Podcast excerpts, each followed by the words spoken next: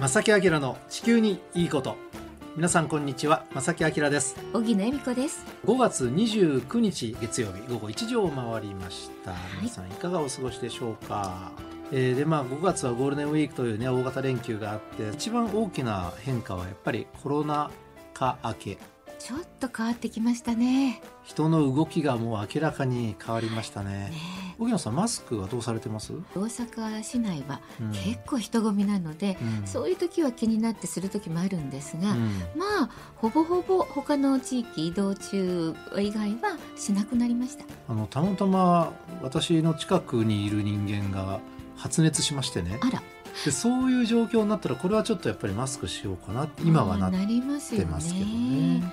でもあのそうやって臨機応変にね自分で考えて今日はしようとかね、うん。ちょっとここあの人混み歩くからしようとかもう自然の中だからいらないなとかいう個人の判断に今なっていてね、ねあそれはそれでも大正解かなと思いますけどね。ただまあねすごく減ってるかって言ったらそうじゃないのでね皆さん。それぞれちょっと気をつけることも必要かなと、あの言えることはねコロナウイルス新型コロナウイルスは自分でね私は2類から5類になったんだって思ってないですからね。変わってないのでね。絶対思ってないですよ。そうそう。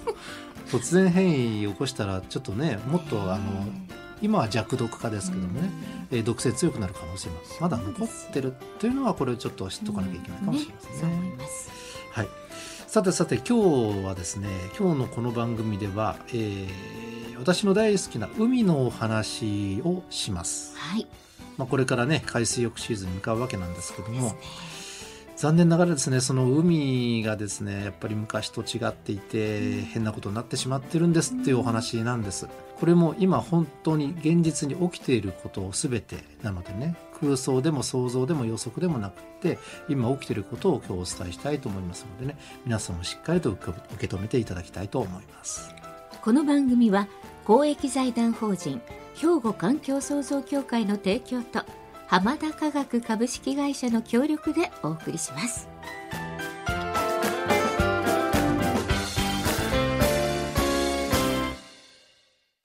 兵庫環境創造協会2050年脱炭素社会の実現に向け兵庫カーボンニュートラルセンターとして環境と調和した未来を目指し脱炭素化への取り組みや自然環境の保全再生など皆様と共に進めています。環境適合型社会の実現を目指して兵庫環境創造協会。お父さん何してえ店で使ってた揚げ油捨ててるけど。るんもった油ってリサイクルしてハンドソープにできるねんで。油がハンドソープに？浜田科学ってとこに頼んで回収に来てもらい SDGs や。使用済みの天ぷら油をリサイクルで再び資源に。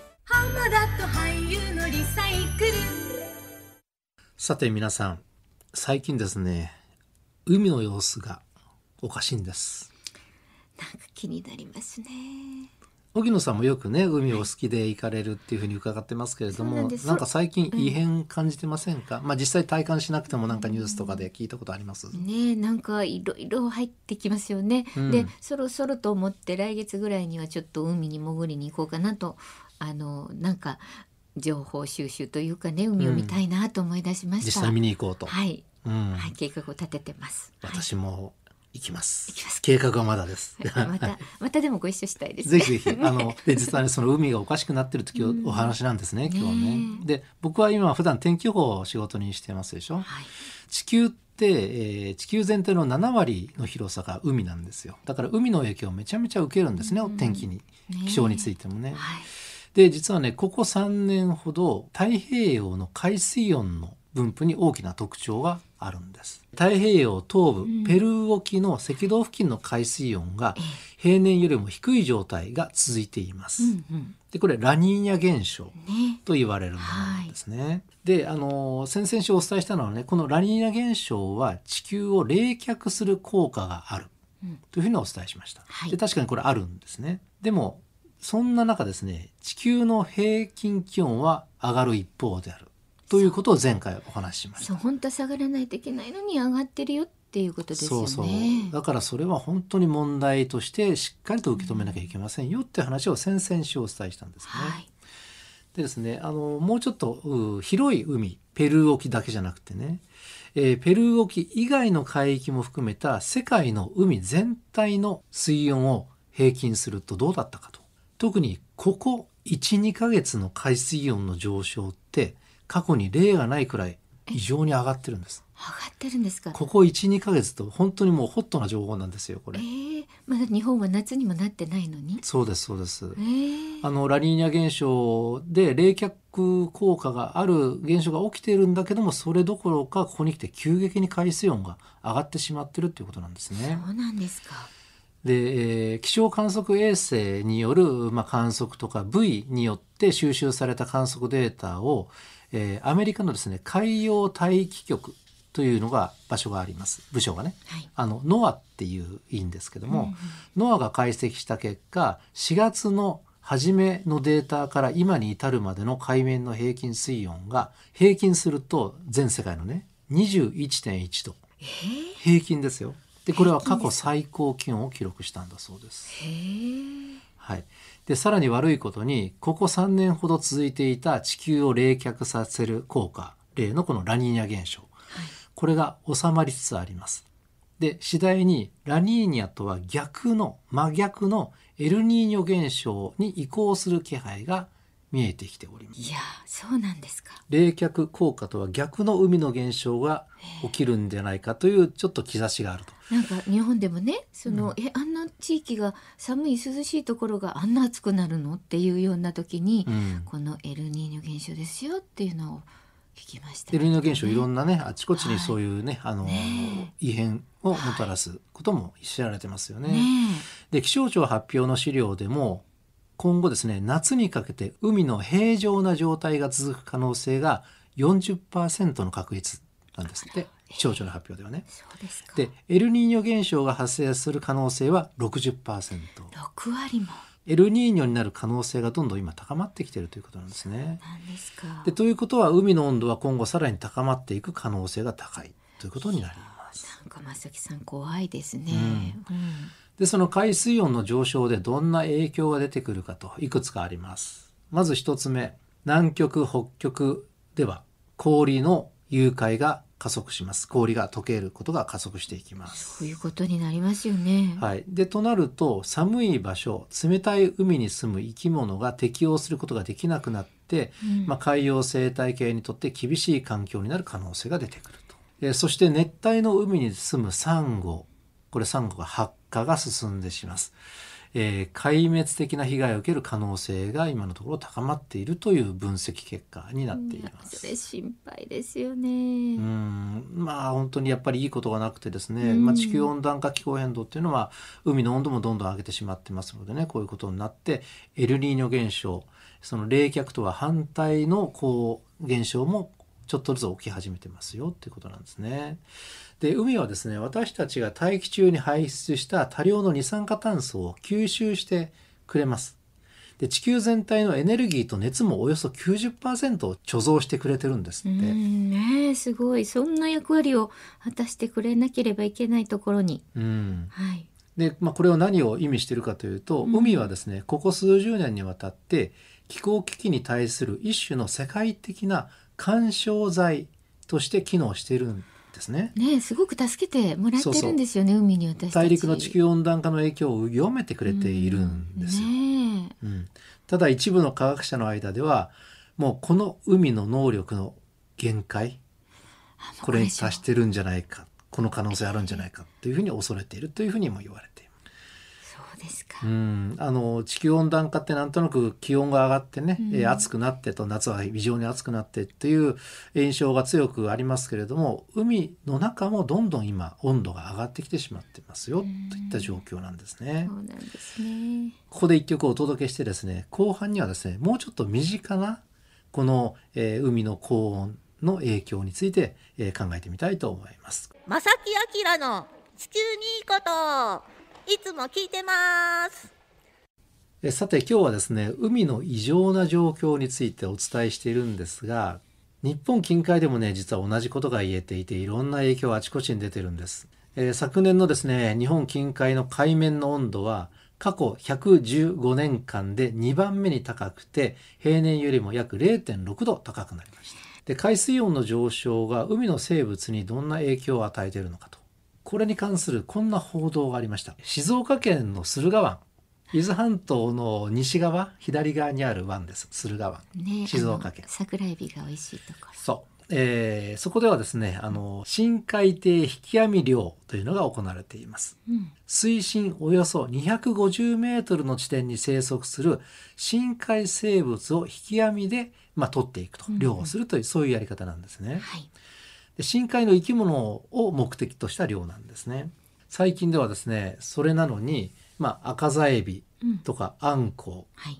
これらは深海魚なんですがねあんこれらに混じってええ。なんとマアジとかマイワシもかかるんだそうです。ええアジとかイワシなんてね、うん。結構上の方でそうそう私たちでも釣れるようなお魚なのに。そうですよね。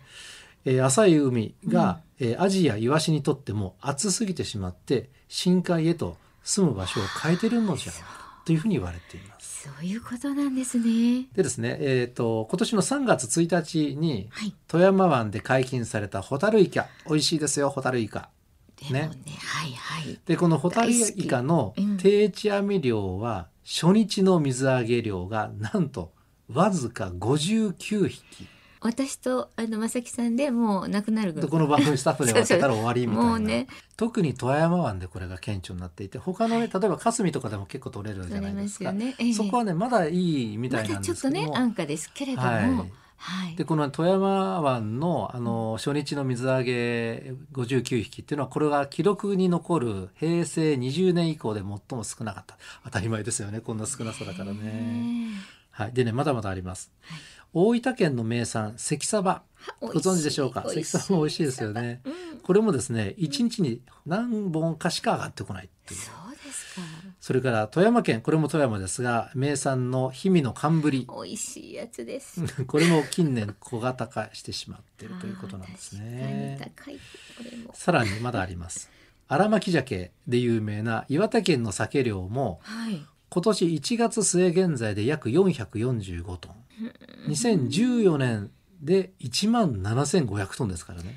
全然違いますね。これに比べたら本当に少なくなってしまっているんですね。本でいろんなこう今お伝えしたねえいろんなところからのこういうねあのニュースが飛び込んできてるんですが、はい。それぞれ各県の担当者はこの原因について海洋環境の変化とか温暖化でじゃないでしょうかとか、うん。それから海水温の上昇は原因の一つじゃないかというふうにおっしゃっております。うん、で海はこういう状況になっているので海産物もね普段とはちょっと違う取れ方してしまっています、えー取れるものが取れなくなってる。いやもう本当に皆さん、はい。まあ、スーパーやねデパートに行ってそのお魚の様子を見たら、うん。一目瞭然なんか値段が高いのではなく取れなくなってきてる。海産物については漁獲量の調整であるとか漁場の管理うん。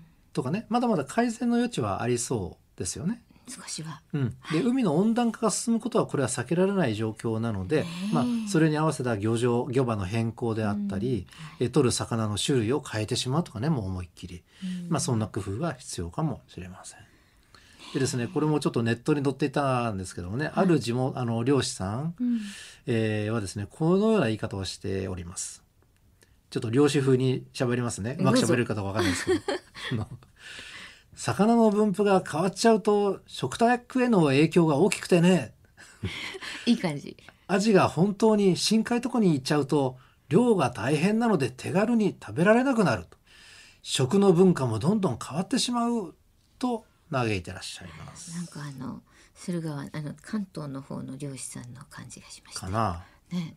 関西弁ではないですね。いやでもねあの冗談はさておきですね。これ食べれなくなっちゃう。いつもの味。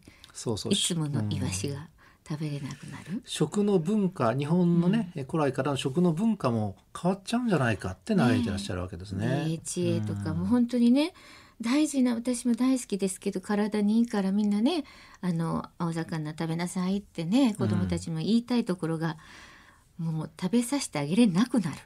そう本来僕私たちが若い頃にね大量に食べていた美味しい魚が、ね、今の子供たちとか将来の子供たちは食べられなくなる可能性が出てきていると。ねでねこのようにその天然の魚、えー天然のまあ海産物に手が届くな届かなくなると今度はね養殖っていうやり方があるじゃないですか。はいで養殖の魚もね僕は十分美味しいと思っています。ちろんね、うんあの本当は今い技術も進んでますしね。ただねこれやり方によっては実は環境破壊につながるとも言われています。ねやり方によってはね。はいそう思います。でまあこれ養殖ってある意味生態系を無視した海での魚の飼育なわけですからね。そうですね。うんええこれはまあそういう側面はあるのかな。はいでですね最後に一つ、こんなことをやってるんですよっていう場所がありましてあのこれ紹介させていただきたいんですけども将来を見据えた養殖業としてアメリカの一部の環境意識の高い漁師さんの取り組みこれを最後にご紹介しますね。はいで考え方としてはねこの養殖の考え方としてはまず餌のいらない養殖の方法にする。うんそして育てるのは生態系の頂点からなるべく遠いものにする。この2つが大前提。うんまずですね、やり方としては、海に自然のままの環境を作る。大事ですよね。うんまあ、またはあの別の言い方したら自然のままの海域、海を利用するということね。そこでその海域にあったまず海藻を育てます。はいこれをだから維持するのが結構ね環境破壊で大変だけども、環境を整えてまず海藻を育てていきましょう、ねその海域でねはい。でそして貝類を海に放ちます、でそうすることで貝類って海の環境をきれいに維持してくれる役割がありますそうなんですよね。大きな役割がありますので、まずうんあります貝類を入れていきます、はい。海で育った海藻は今度は小魚の住処になりますよねよね。でまた海藻は海の中の二酸化炭素を吸収してくれますので、うん温暖化防止にも役立ちそますうですよね。で最後に海藻に住んでいる小魚を狙ってやってくるのはちょっと大きめの魚これをだから管理しながら捕まえて市場に出していくとうん。でこのやり方これ本当に大切だと思います。あの自然の海をしっかりと維持する海域はい。を作れば、うんちょっと管理してね作れば、はいおのずと魚が集まって餌をまくことなく。養殖場が完成するわけです。これなんか夢、夢の話じゃないって思ってしまう皆さん。あのいやいやいや。これね、アメリリカで実際に行われてるんです。まあ日本でも取り組みあると思うんですが、うん。これをしなければ安心安全なというか、うん。もう、うん。海を管理する？はい。それがすごく大事。ね海を管理す管理する権利さえ取得すればこれは誰でもできる。え、うんんですよ。いやもともとあったことですから私はできるはずだと思います。だからここからここまでの海域、私管理させてくださいって、うん。まあ、どっかに申請できるのかなわかんないですけど、ねえ日本の場合は。わか。んないけど、うん。でそれ取得しましたここ管理する権利ね。でそこをいい環境に維持する。でちょっと海藻をちょっと増やして外から持ってきて増やしてその環境に合ったね海藻を増やして、えー貝をまず育てる、うん。そうすることによって、まあ、すぐにはね商売にならないと思いますけども、うんしばらくしたらちゃんと大きい魚もそこにやってきて、うん。それを取って市場に出していくと生活できるんじゃないですかと。うーん。理想ですけどね。そう。でもあの、うん。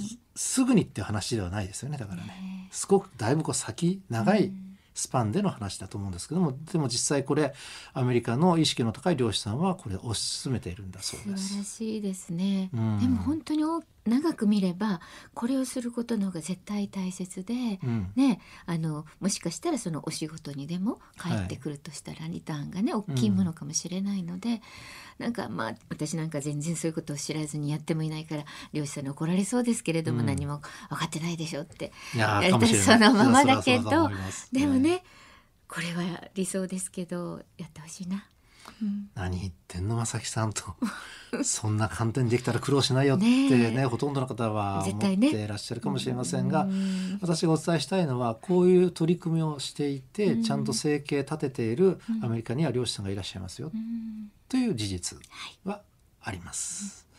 まあいろいろなあのハードルがあるとは思いますけどもね、まあそういう場所があってそういう方もいらっしゃるということをぜひお伝えしたいと思いまして今日ねこの笑いを取り上げました。兵庫環境創造協会2050年脱炭素社会の実現に向け兵庫カーボンニュートラルセンターとして環境と調和した未来を目指し脱炭素化への取り組みや自然環境の保全再生など皆様と共に進めています。環境適合型社会の実現を目指して兵庫環境創造協会。お父さん何してるえ店で使ってた揚げ油捨ててるけど。んもったい油ってリサイクルしてハンドソープにできるねんで。油がハンドソープに？浜田科学ってとこに頼んで回収に来てもらい SDGs や。使用済みの天ぷら油をリサイクルで再び資源にさて皆さん今日の後半の話はいかがでしたでしょうか、あのーはい。実際僕も海に出てね漁師になったこともないしね。ね、でもえちょっと海ね行ってはい。本当にお話聞いてまたね、うん。なんかしなきゃダメですね。本当あのそう思いました。それもそうですし 今ラジオのお聞きの皆さんでね、うん。いやそれね現実違うんですよと。っていうご意見があれば、えぜひぜひこの番組までお寄せいただきたい本です。でそれあの、うん。取り上げさせていただくのでね現実はそれ現実なのでね、それもねそういう形でこの番組進めていければ一番皆さんにとってもね、はい。あの意味のあることかなと思います本当に参加してくださいリスナーの皆さん。ぜひお願いします。お願いします。おはがき、お便りの場合は、郵便番号650-8580、ラジオ関西、正木明の地球にいいこと。ファックスでは078-361-0005。メールでは、まさきアットマーク jocr.jp こちらまでご意見、いろんなご提案もください。お待ちしております。そうそう逆にこんなアイデアあるよとかね ねえぜひぜひねあのご紹介させてください、お便りお待ちしておりますということで正木明の地球にいいことは今日はこの辺でお別れいたしますご案内は正木明と小木奈美子でした。それではまた来週さよなら。この番組は公益財団法人兵庫環境創造協会の提供と浜田科学株式会社の協力でお送りしました。